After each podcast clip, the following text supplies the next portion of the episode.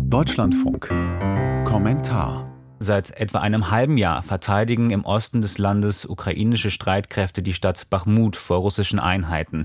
Tausende Menschen sind in den Gefechten getötet worden. Russische Angreifer kreisen die Stadt zunehmend ein, wird seit Tagen berichtet. Währenddessen hat die Ukraine Verstärkung für die eigenen Soldaten angekündigt. Laut Präsident Zelensky ist Bachmut wichtig, weil sie das Vordringen Russlands weiter in das Landesinnere verhindert. Wie wichtig die Stadt für die ukrainische Frontlinie ist, bewerten Analysten und Beobachter unterschiedlich. Denis Trubetskoy ist ukrainischer Journalist in Kiew und berichtet für mehrere deutsche Medien. Für ihn steht fest, beim Kampf um Bachmut gehe es um militärisches Kalkül, auch um Symbolik und in jedem Fall um Menschenleben und Zerstörung. Bereits seit Juli versuchen es die russische Armee und die Söldnertruppe Wagner, die in Vorkriegszeiten rund 80.000 Einwohner zählende Stadt Bachmut zu erobern. Der Preis, den die Russen für langsames Vorankommen zahlen, ist gigantisch. Durch den ukrainischen Truppen droht dort immer akuter die Schließung des Kessels.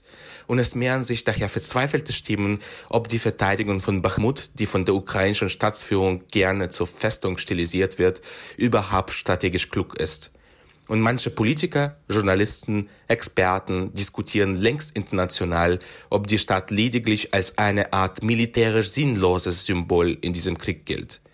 Von der Ukraine aus betrachtet wirken solche Aussagen so, als würde es etwa um ein Computerspiel und nicht um extrem vielschichtiges reales Geschehen gehen.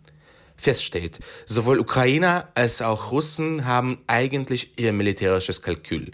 Kiew hofft in Bachmut darauf, die schlagkräftigsten gegnerischen Einheiten zu erschöpfen, ähnlich wie bei ebenfalls gerade im Westen viel kritisierten langen Gefechten um Städte Lysychansk und Severodonetsk im vergangenen Jahr so hofft die Ukraine bei nächsten Gegenoffensiven davon zu profitieren. Erst im Nachhinein wird klar sein, ob diese Rechnung aufgeht.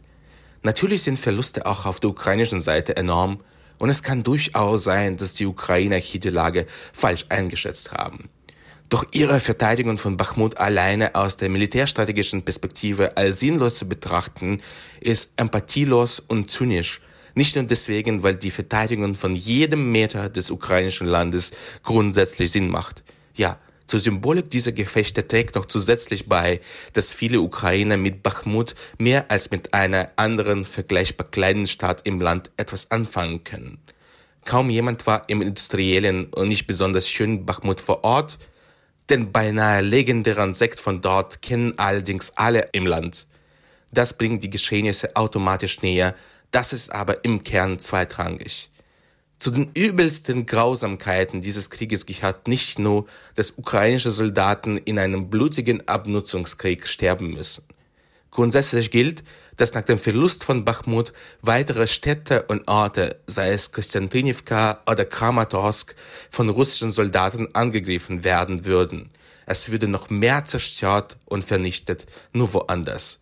Dass die politische und militärische Führung in Kiew dies neben dem reinen militärstrategischen Denken im Auge behalten muss, wird von den meisten Kommentatoren und Analysten ignoriert, auch von denen, die die Verteidigung von Bachmut weniger skeptisch sehen. Dabei handelt es sich in vielen Dimensionen um ein riesiges moralisches Dilemma, vor dem kaum jemand gerne stehen würde.